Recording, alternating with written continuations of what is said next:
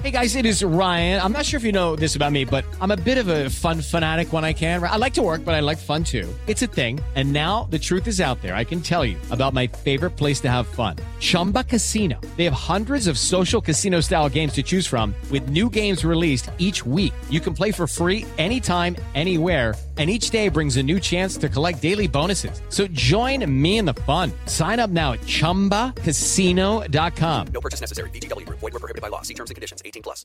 Si tan solo pudiera... ¡Tierra! ¡Fuego! ¡Viento! ¡Agua! ¡Corazón! ¿Dónde?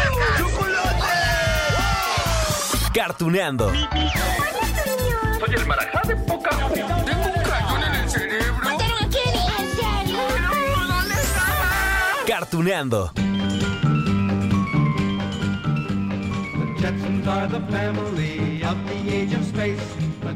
Hola, hola amigos de Cartuneando. Hoy debo confesarles que desde hace muchas, muchas semanas ya deseaba platicarles de la caricatura que hoy nos toca recordar.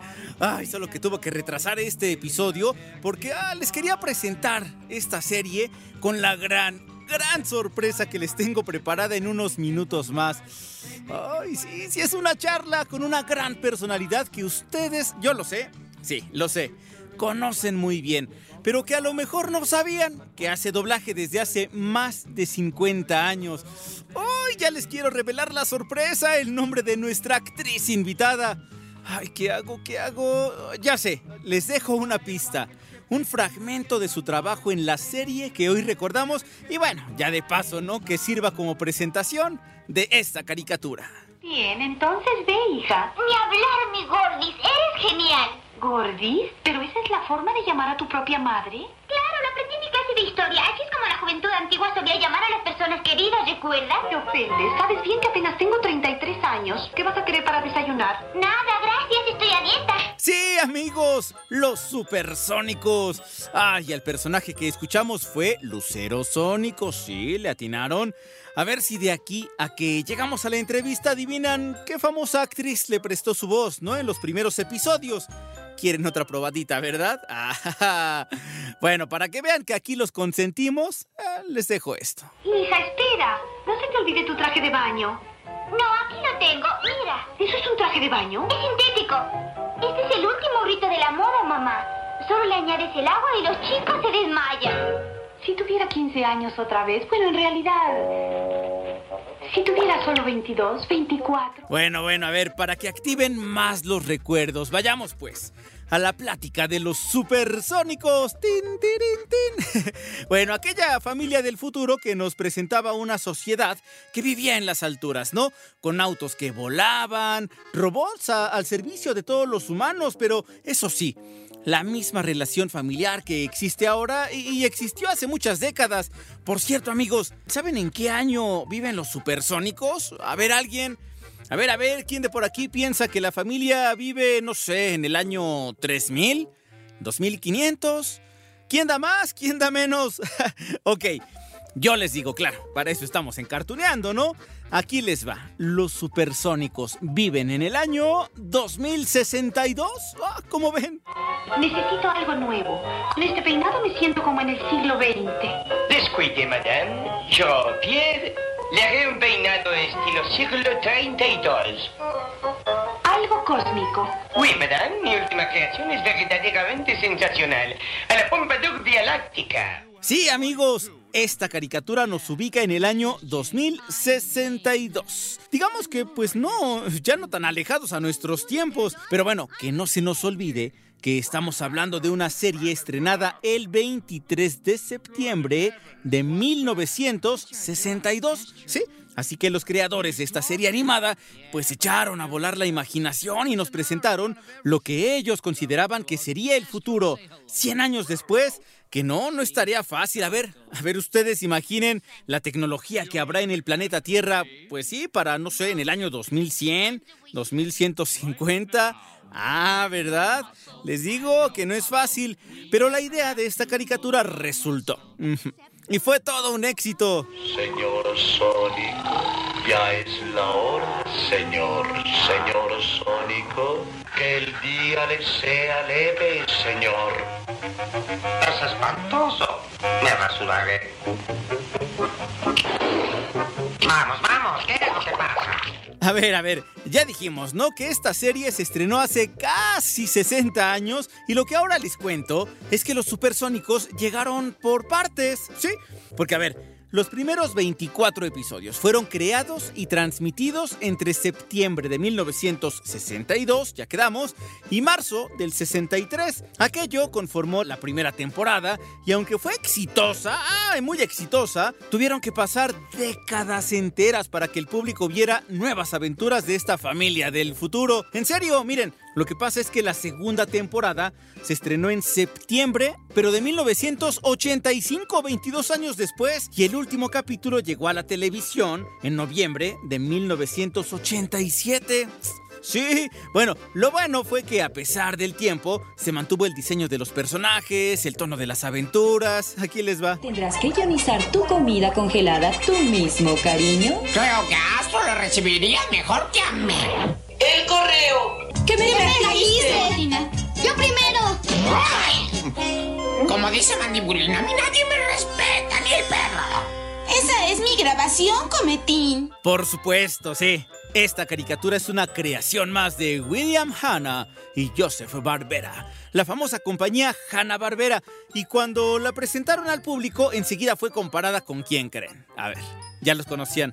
Ya va, Dabadú, los Picapiedra. Sí, es que pues hablaba de las peripecias de una familia en particular, en una época distante a la presente, en aquel entonces, en el 62. A ver, los supersónicos entonces eran del futuro, 100 años después, y los Picapiedra de la prehistoria. Ah, claro, en algún momento compartieron aventuras porque, ah, tenemos una película y un videojuego donde conviven todos juntos. Pero de eso, de eso les hablo más adelante. Digo, Primero hay que darle su lugar, ¿no? A Super, Ultra, Lucero, Cometín. Ay, también a Astro y Robotina.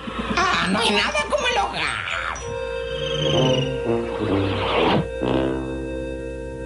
Ya llegó papi, gracias Robotina. Bonjour, Lucero. ¿Dónde Sí, los supersónicos representaban a una familia de, de, clase media del futuro y sí, con muchas comodidades, ¿no? Porque tenían a su servicio pues todo tipo de robots y aparatos que les hacían pues más fácil el día a día. Es más, en el primer capítulo, Ultra, que es la jefa de la familia, se dice ya, cansada, cansada de, de, tener que hacer todo el aseo de la casa, ¿no? De esa casa flotante. Así que bueno, le hace caso al consejo de su sabia madre, es decir, conseguirse a una robot que la ayudara. Y sí, Amigos, desde el primer episodio en 1962 conocimos a Robotina. Vamos, vámonos a mi casa, Robotina. Sí, señora. Que quede claro que no la garantizo. Quiero que te sientas como en tu propia casa, Robotina. Ahora mismo empiezo a trabajar. ¿Qué estás haciendo, Robotina?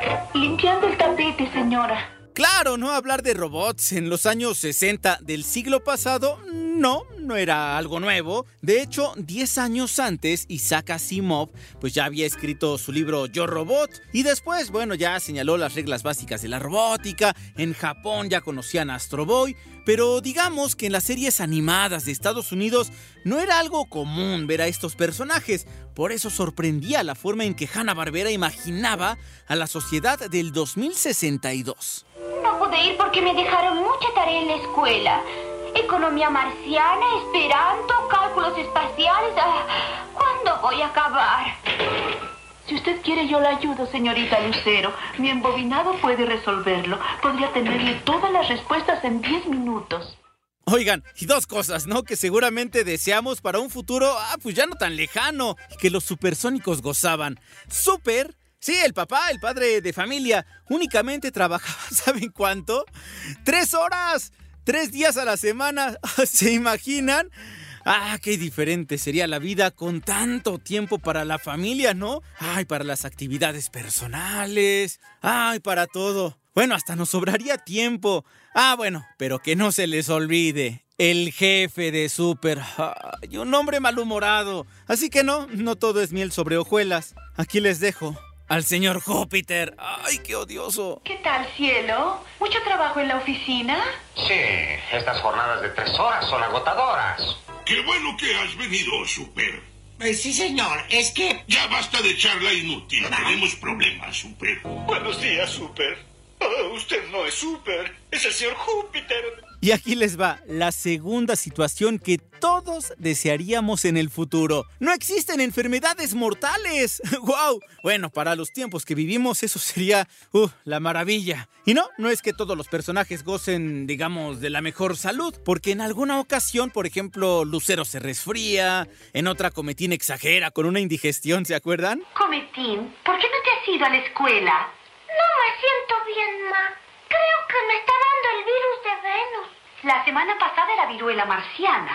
Y todo por no presentar examen de cálculo espacial. Me siento mal. Ahora sí. Ay, me voy a morir. Ah, ¿y saben qué? Que en el futuro las consultas médicas son virtuales. Sí, como lo están practicando ahora algunos doctores con esto de- del confinamiento en casa, ¿no? Pero claro, con la tecnología del futuro, pues estas consultas son más rápidas, más prácticas, bueno, hasta confiables. Diga, señora Super, ¿tenemos enfermito en casa, acaso? Es Cometín, doctor. Creo que tiene el virus de Venus esta vez. ¿Virus de Venus? Oh, eso es contagioso. ¿Sacan la lengua? ¡Oh!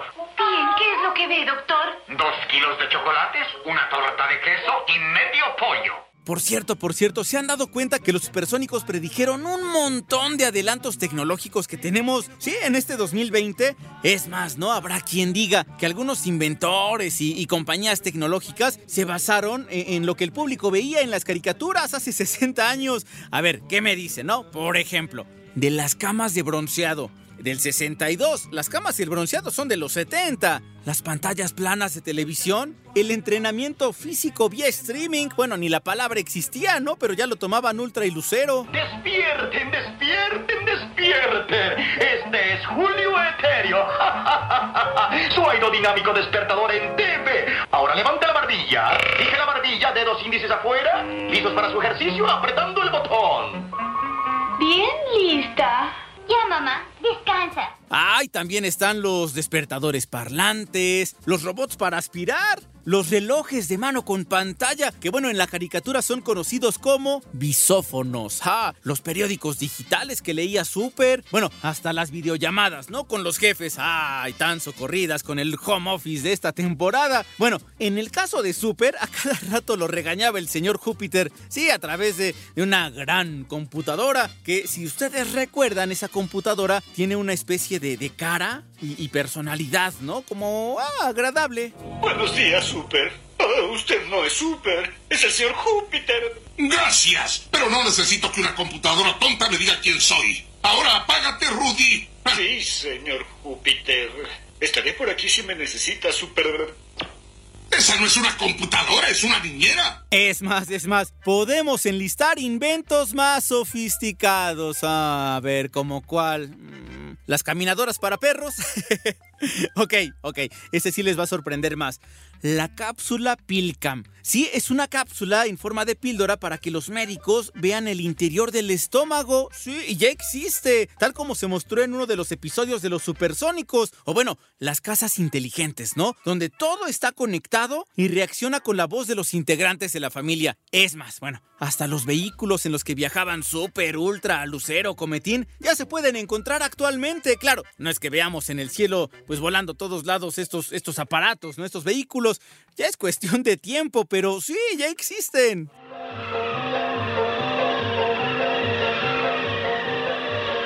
Vaya, igual que siempre, cada noche se congestiona más el tránsito. Ya no se puede transitar por estas vías espaciales. Vaya, ahí arriba hay un claro.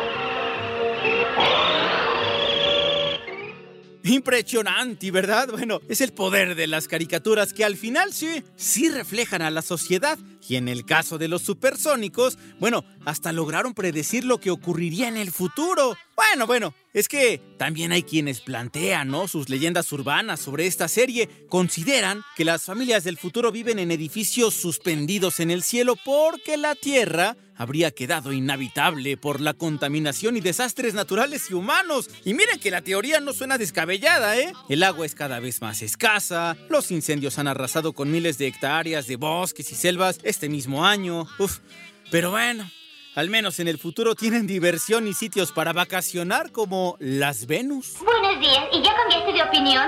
No. Hace mucho frío para ir a la luna después de la escuela. Además, no regresarías a tiempo para la cena. ¿Y si voy a nadar a Acapulco? Ah, pensé que ibas a ir a la luna. Bueno, está bien si tu padre dice que sí. Sí, ya. ¡Ay, y qué bueno que también en el futuro hay perros! Sí, casi no hemos hablado de Astro, pero también es un miembro fundamental de esta familia. Es divertido, tiene sus ocurrencias, como que medio habla, ¿no? Y bueno, los Sónico tienen muchas aventuras con Astro. Apuntaré en este pizarrón los resultados. Ahora a sus lugares. Cuando yo diga ya, arrancan. Y el primero que traiga mis pantuflas gana. ¡Listo! Astro! ¡No te dejes, Astro! ¡Ya!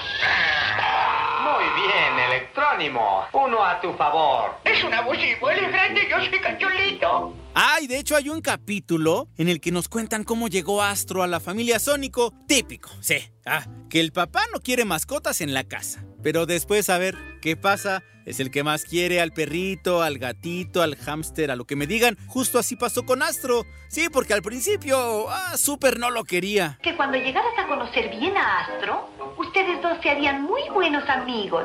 Y mira lo que me hizo. Hoy solo trata de agradarte. Sí, está bien. El tal Astro debía estarse quieto y sentarse en un rincón para no molestar, como electrónimo. Quiere demostrarte lo que sabe. Ay, claro, ya después lo quiso.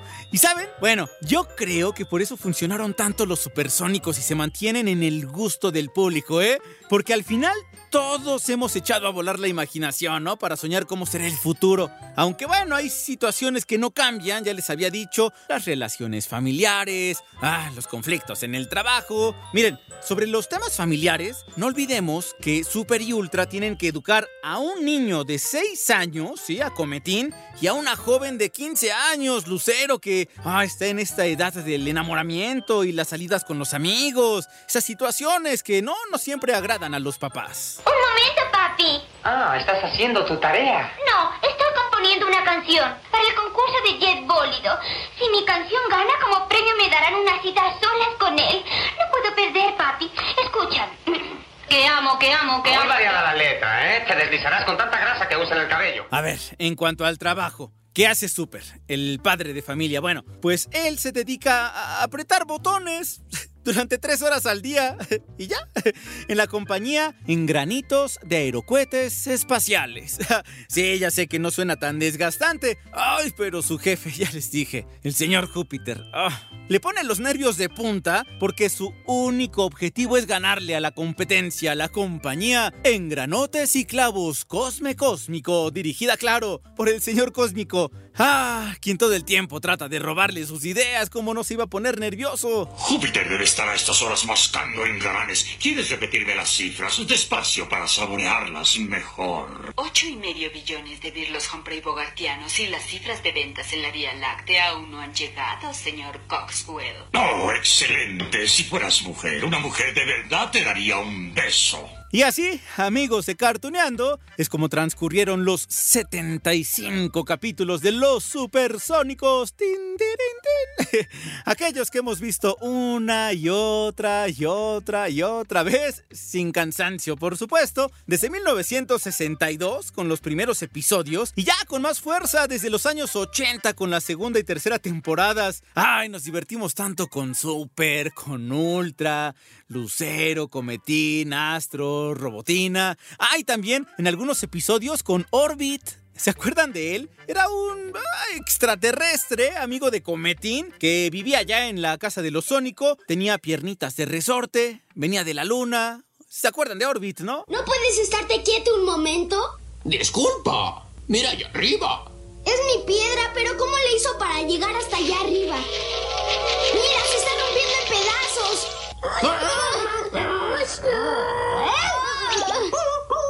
No se asusten, es tan feo, pero no es para tanto. También vimos episodios especiales, por ejemplo uno de Navidad, donde hacen una parodia del cuento de Navidad de Charles Dickens. Sí, allí al señor Júpiter se le aparecen una especie de fantasmas para mostrarle que debe ser más amable con sus allegados, inclusive con Super y su familia. Siempre seré muy rico. No hay nada como el dinero. Bueno, seguramente tengo que repartirlo con mucha gente. ¿Qué es esto? ¿Quién anda ahí?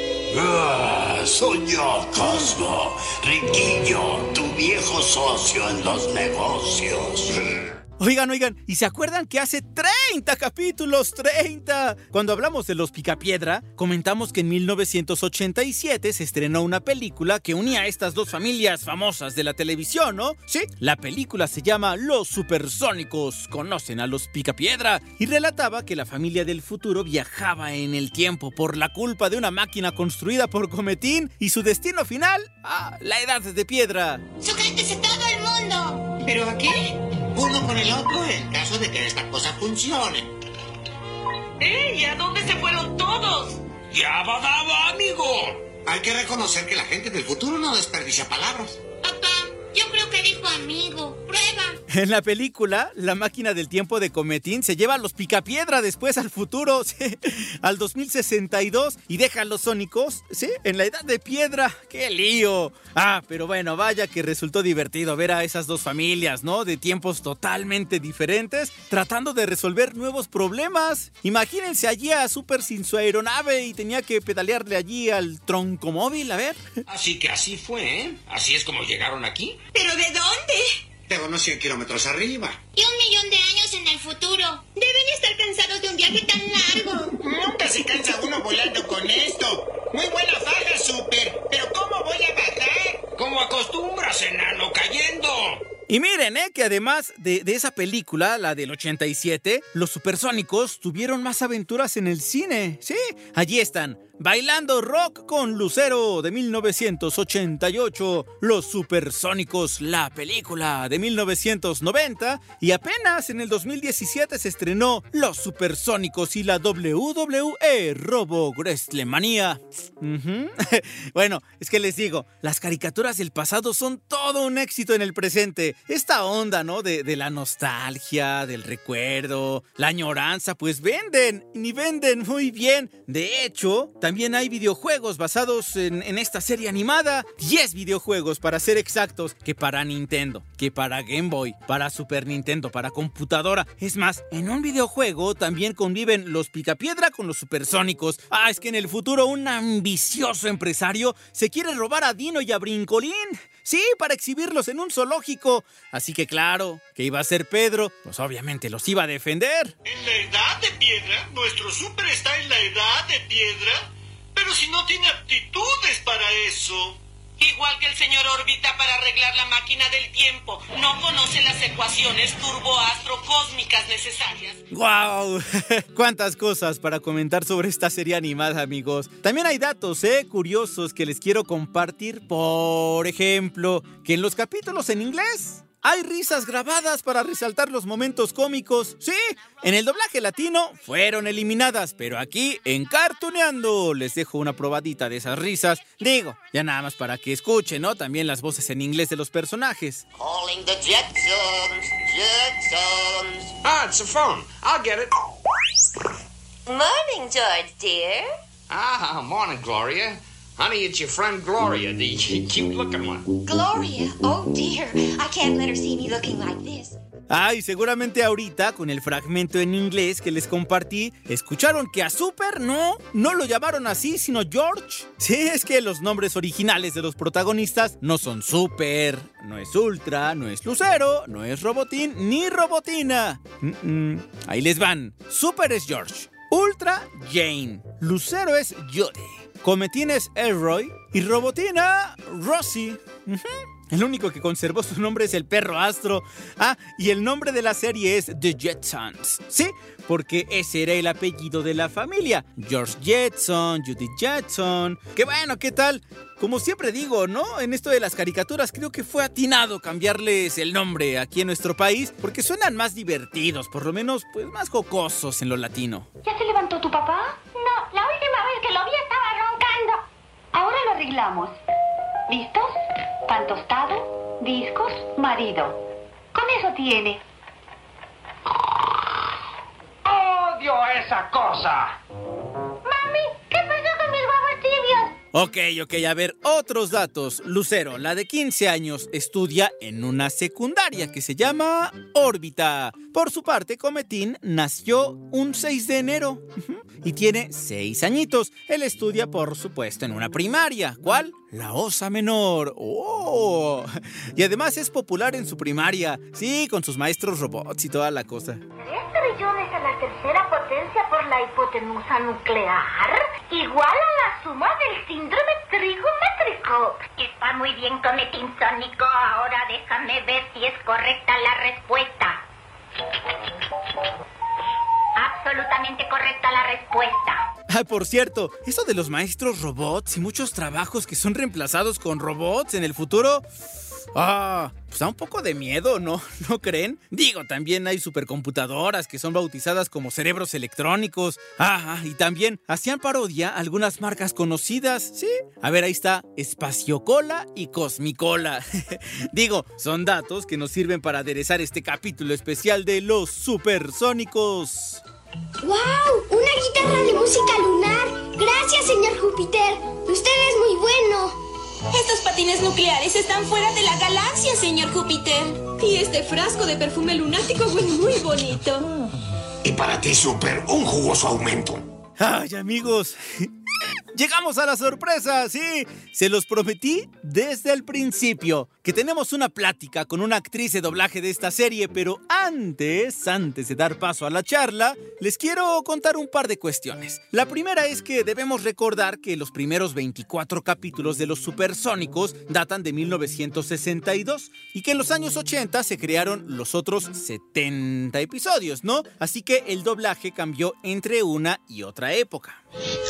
¿Qué me está pasando? Mi mente dice que no a mi desayuno. Ay, ahora sí quedé como el abominable hombre de las nieves. No es posible, no pude dormir bien esta noche. No puedo dormir. Me siento muy mal. La segunda cuestión, amigos, es que las primeras voces, las utilizadas en el doblaje, bueno, contaba con pura estrella. Trabajaron Carlos Ratzinger, sí, él era súper. Doña Queta Labat, era ultra. María Antonieta de las Nieves, la chilindrina, como Lucero. Azucena Rodríguez era Cometín y el gran Alejandro Changrotti era Astro. Sí, bueno, don Alejandro era argentino, ¿no? Se casó ya aquí en México con Mercedes Soler, fue papá de Fernando Changuerotti, wow. Bueno, amigos, ¿qué creen? Con una de estas grandes estrellas es con quien tenemos la plática de este día. Vamos. Oiga, señora, ¿en dónde queda, por ejemplo, este trabajo también como lucero sónico? Porque justo en este... Ah, también los supersónicos. Sí. También. Y- y- es Sí, que claro. justo en este podcast hemos hablado de un montón de caricaturas, de las cuales ya usted mencionó algunas, pero justo cuando, cuando revisamos las fechas de cuándo fueron, hace cuántos años se creó, y por ejemplo hablar de Los Picapiedra, donde también usted hizo a Pebbles y a Bam Bam. Y que esa caricatura tiene 60 años y que poquito después llegaron los supersónicos, es darnos cuenta de todo lo que ha habido atrás, que a veces no nos damos cuenta, pero cuando repasamos esos datos se siente bien bonito. Sí, sí. Sí, sí, es cierto. Pues yo empecé a hacer doblaje a los ocho años. ¿Se acuerda algo usted de, de los supersónicos? Me parece que allí estuvo también doña Queta Labat. Sí, no lo digo ni tantito, que esta fue una pionera del doblaje. No, y una gente lindísima. Además, yo le dije a Peñada, así yo fui novia de su hermano. Ay, sí, ¿qué tal? Sí, sí, del hermano chico de Queta yo fui novia. Él también hacía doblaje, se llamaba Pepe Labat. Aparte, señora, que en aquel entonces, digamos, el ambiente que había para grabar las voces, para hacer el doblaje, era muy diferente al de ahora, ¿no? Ahora le están los llamados y los actores, actrices, pues están solitos, pero antes sí convivían unos y Ay, otros y eran horas de entretenimiento. No, no, no, y además era precioso porque eh, había actorazos para hacer doblaje, entonces te daban unos tonos que forzosamente tú tenías que seguir el tono que te estaba dando un actor.